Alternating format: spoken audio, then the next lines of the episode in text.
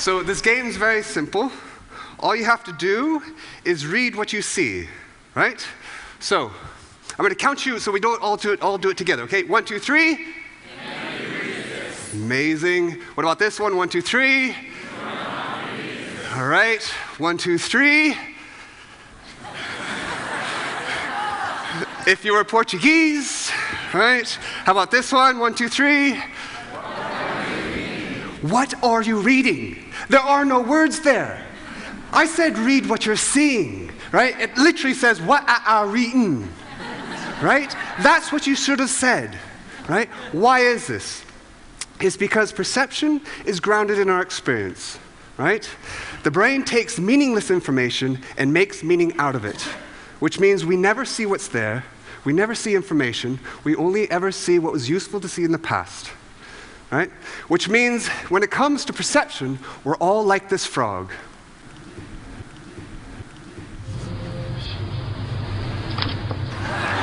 Right? It's getting information, it's generating behavior that's useful.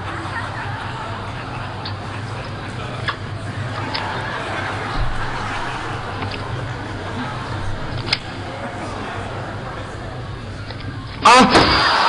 Ah! Ah! And sometimes when things don't go our way, we get a little bit annoyed, right? But we're talking about perception here, right? And perception underpins everything we think, we know, we believe, our hopes, our dreams, the clothes we wear, falling in love. Everything begins with perception. Now, if perception is grounded in our history, it means we're only ever responding according to what we've done before. But that creates a tremendous problem because how can we ever see differently? Now, I want to tell you a story about seeing differently. And all new perceptions begin in the same way they begin with a question.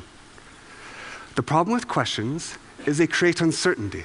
Now, uncertainty is a very bad thing. It's evolutionary a bad thing. If you're not sure that's a predator, it's too late.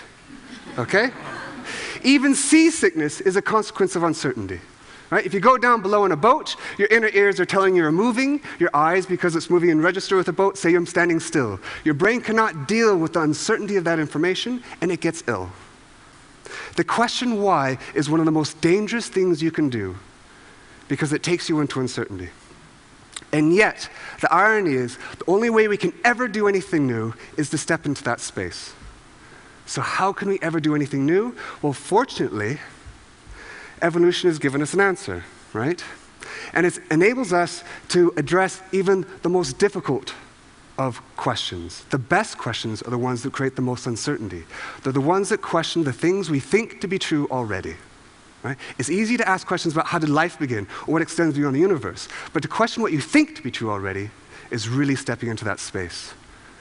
So, what is evolution's answer to the problem of uncertainty? It's play. Now, play is not simply a process. Experts in, in, play will tell you that actually it's a way of being. Play is one of the only human endeavors where uncertainty is actually celebrated. Uncertainty is what makes play fun, right? It's adaptable to change, right? It opens possibility and it's cooperative. It's actually how we do our social bonding and it's intrinsically motivated. What that means is that we play to play. Play is its own reward. Now, if you look at these five ways of being, these are the exact same ways of being you need in order to be a good scientist. Science is not defined by the method section of a paper, it's actually a way of being, which is here.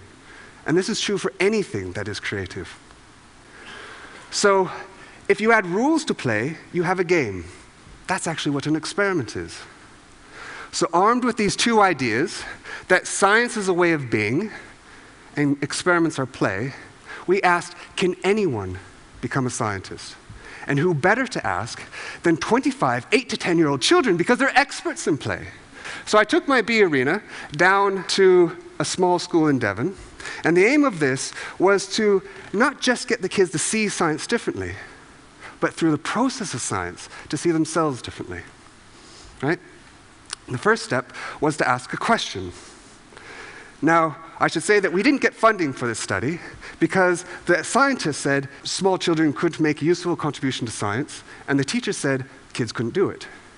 So we did it anyway, right? Of course.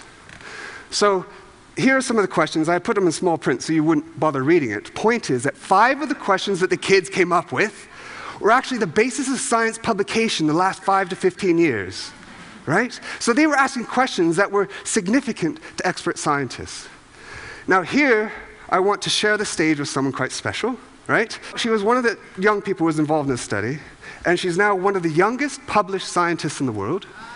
Right? She will now, once she comes onto stage, will be the youngest person to ever speak at TED. Right? Now, science and asking questions about courage. Now, she is the personification of courage because she's going to stand up here and talk to you all. So, Amy, would you please come up?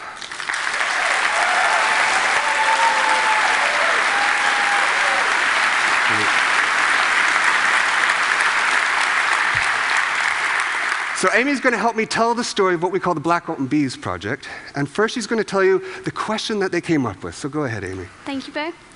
We thought that it was easy to see the link between humans and apes in the way that we think, because we look alike. But we wondered if there's a possible link with other animals. It'd be amazing if humans and bees thought similar, since they seem so different from us. So we asked if humans and bees might solve complex problems in the same way. Really, we want to know if bees can also adapt themselves to new situations using previously learned rules and conditions. So, what if bees can think like us? Well, it'd be amazing since we're talking about an insect with only one million brain cells. But actually, it makes a lot of sense they should, because bees, like us, can recognize a good flower regardless of the time of day, the light, the weather, or from any angle it approached it from. So the next step was to design an experiment, which is a game. So the kids went off and they designed this experiment, and so, the, well, game. And so, Amy, can you tell us what the game was and the puzzle that you set the bees? The puzzle we came up with was an if then rule. We asked the bees to learn not just to go to a certain colour, but to a certain coloured flower only when it's in a certain pattern. They were only rewarded if they went to the yellow flowers, if the yellow flowers were surrounded by the blue, or if the blue flowers were surrounded by the yellow. Now, there's a number of different rules the bees can learn to solve this puzzle. The interesting question is, which? What was really exciting about this project was we and Beau had no idea whether it was work. It was completely new and no one had done it before, including adults including the teachers. And that was really hard for the teachers. It's easy for a scientist to go in and not have a clue what he's doing because that's what we do in the lab. But for a teacher not to know what's going to happen at the end of the day. So much of the credit goes to Dave Strudwick, who is the collaborator on this project. Okay? So I'm not going to go through the whole details of the study because actually you can read, it, read about it. But the next step is observation. So here are some of the students doing the observations. They're recording the data of where the bees fly. what we're going to do. Oh, Is she still going up here? Yeah. So you keep, keep track, please. Wait, can you help me, Can you help me, Henry? What good scientist says that? Right? And two up there. And two.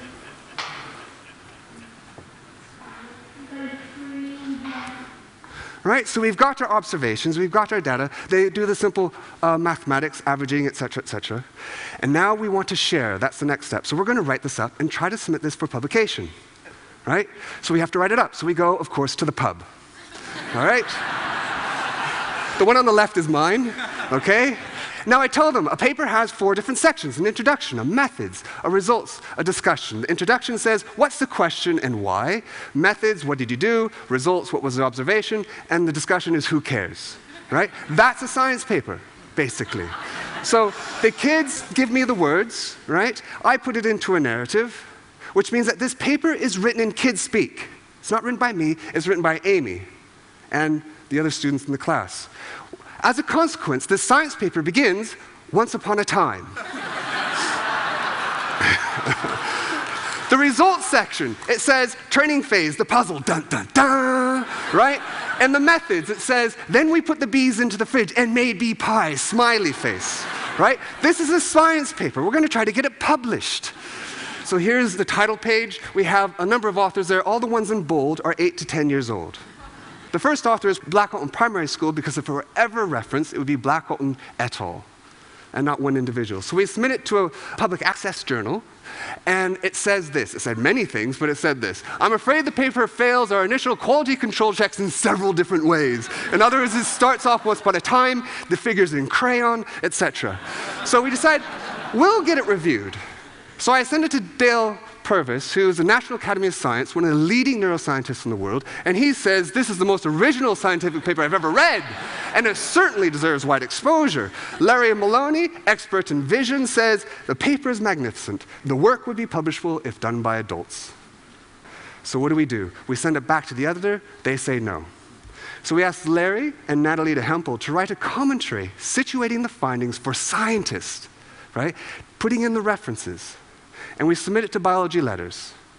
And there it was reviewed by five independent referees and it was published. Okay?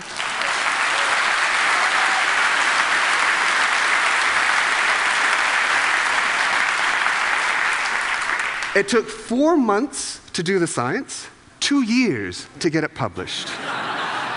Typical science, actually, right? So this makes Amy and her friends the youngest published scientists in the world. What was the feedback like?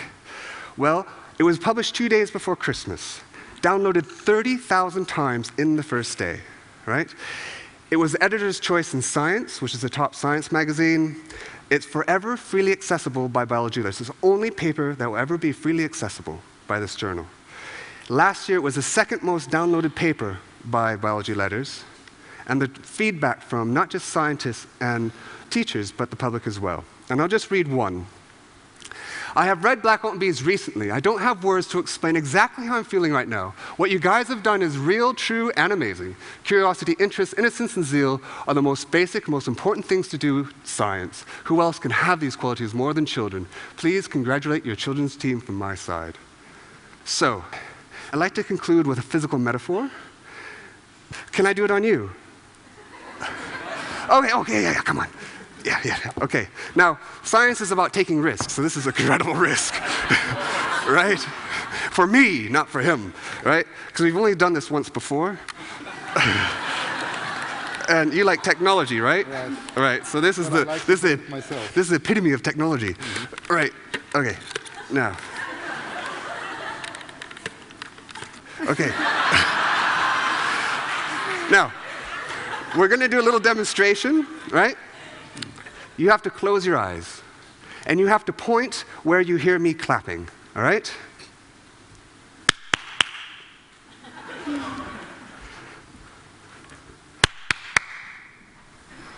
Okay, how about if everyone over there shouts? One, two, three.